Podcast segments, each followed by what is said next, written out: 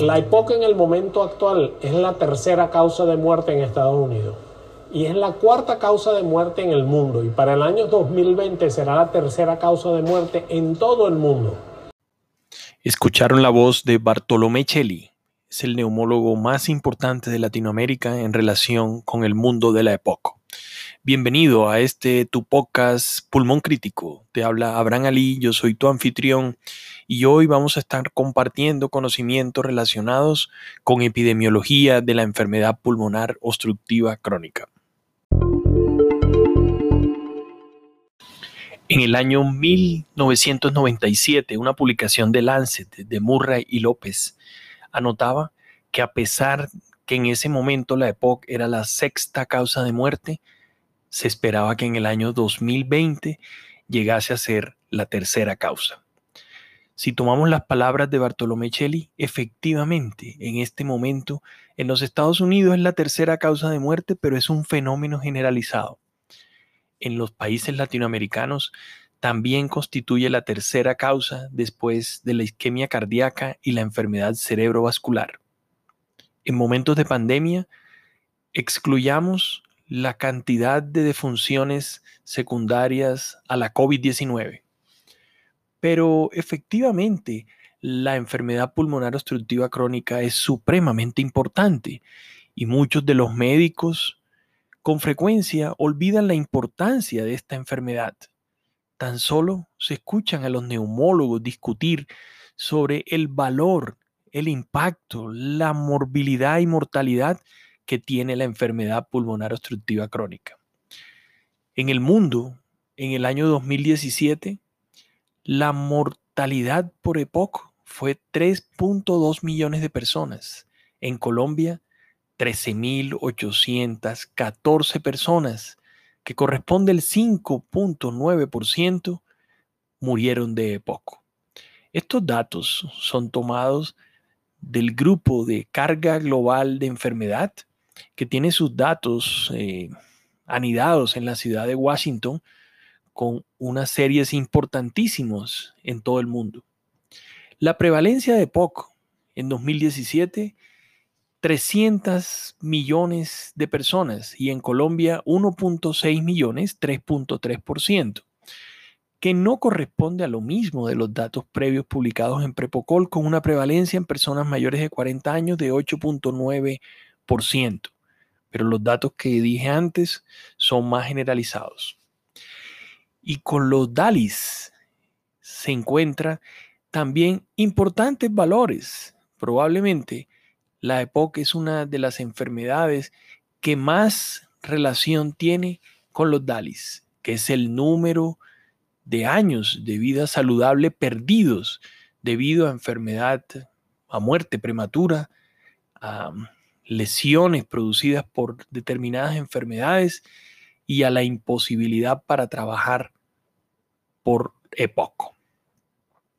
Cuando uno hace la evaluación global comparativa con otras enfermedades en este momento, tenemos que la EPOC supera enfermedades tradicionalmente importantes como la enfermedad de Alzheimer, como la diabetes, y se encuentra muy cerca de otras enfermedades como cáncer de estómago, cáncer de hígado, cáncer colorectal, supera de lejos el cáncer de cervix, el cáncer de próstata.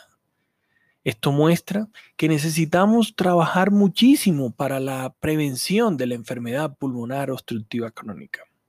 Pero el principal problema por el cual la EPOC sigue produciendo altos índices de mortalidad está relacionado con que no se hace el diagnóstico. El subdiagnóstico de POC en general en el mundo entero tiene cifras alarmantes. Por ejemplo, cuando se mira Montevideo en Uruguay, prácticamente el subdiagnóstico de POC llega a valores de 80 o 90%.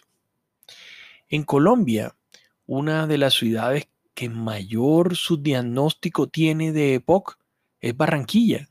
Eso aparece publicado en CHES del 2015 en una integración de datos que presentó el doctor Lamprecht y muestra que los, no es mejor el resultado en Bogotá, Bucaramanga y Cali, un poco mejor el resultado en Medellín en cuanto al subdiagnóstico. Imagínese usted que 24% de los seres humanos fuman y de ellos un 25% hacen EPOC. El producto total es 1,2 billones, 1.200 millones de personas que pueden padecer de la enfermedad en todo el mundo. El problema más grave es que está subdiagnosticada. No se hace la espirometría, la persona tiene dificultad para respirar o se cansa y considera que eso es normal porque él fumó. Pero... Corté al doctor Cheli para comentar sobre el tabaco. Fíjate que fue un punto importante que nombró en la primera parte de su discurso. Tenemos que la prevalencia de tabaquismo en Colombia es supremamente alta, 14.9% en hombres y 6.1% en mujeres. Pero aparece la nueva amenaza que te nombro con frecuencia en estos podcasts, el vapeo, el cigarrillo electrónico. Sufre su sube sus cifras de modo dramático. Y lo peor, toca a la juventud, toca a los adolescentes.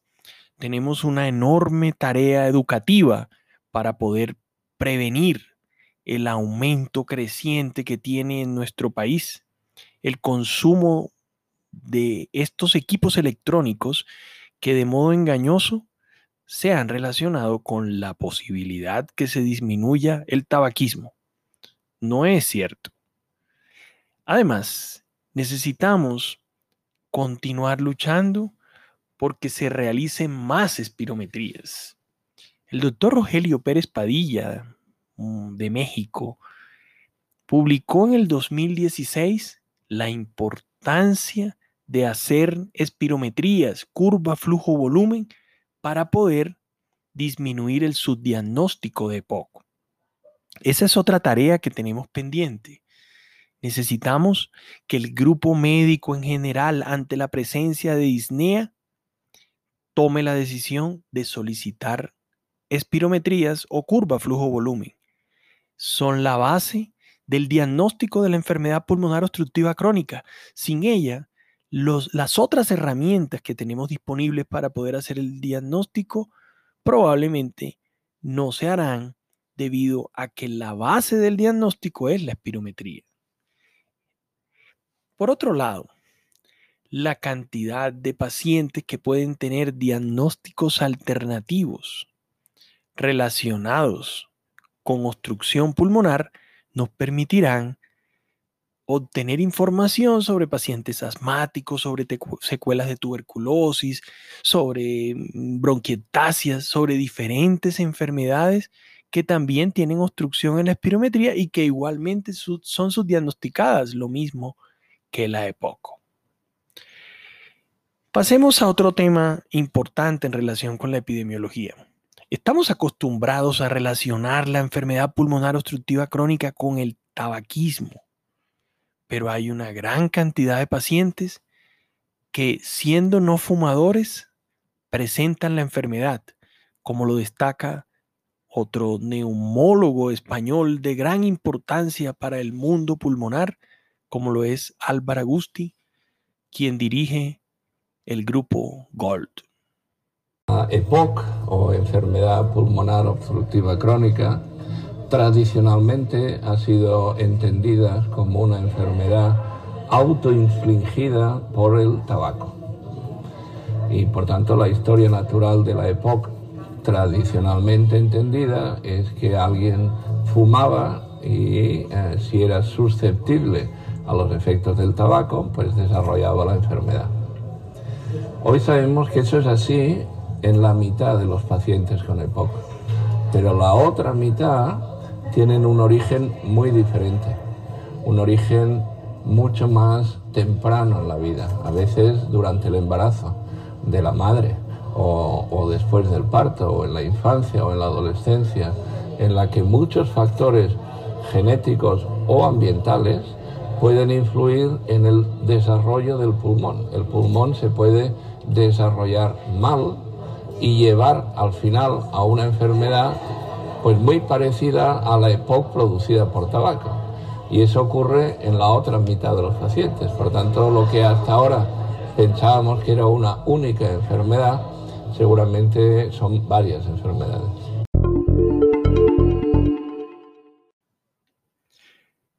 Vamos a migrar ahora al estudio de los factores de riesgo para completar este podcast sobre la epidemiología de la enfermedad pulmonar obstructiva crónica. El cigarrillo es, sin ninguna duda, el factor de riesgo más importante, pero en ocasiones nos olvidamos de los reales valores de EPOC que produce el cigarrillo.